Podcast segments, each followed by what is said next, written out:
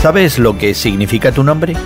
En estos días hay páginas de internet y libros dedicados a explicar el significado detrás de cada nombre. Tal vez te dieron a ti un nombre que ha estado en tu familia por algún tiempo, el de algún abuelo, algún antepasado. En el Antiguo Testamento los nombres tenían un significado especial y podían revelar algo sobre la persona, su historia o incluso su Dios.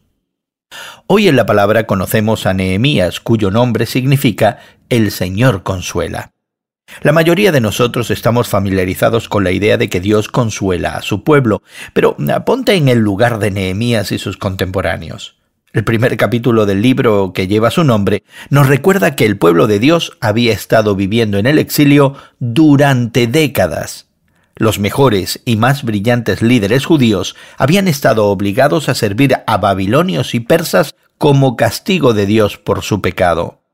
Es difícil imaginar el dolor, la dificultad, la desilusión de los hebreos en el exilio.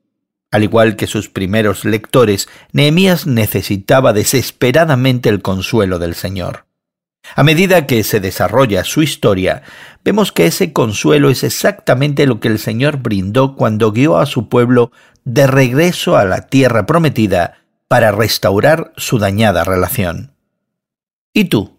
¿Necesitas consuelo del Señor en el día de hoy?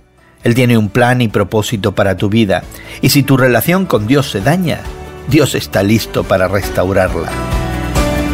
Hoy en la Palabra es una nueva forma de conocer la Biblia cada día con estudios preparados por profesores del Instituto Bíblico Moody.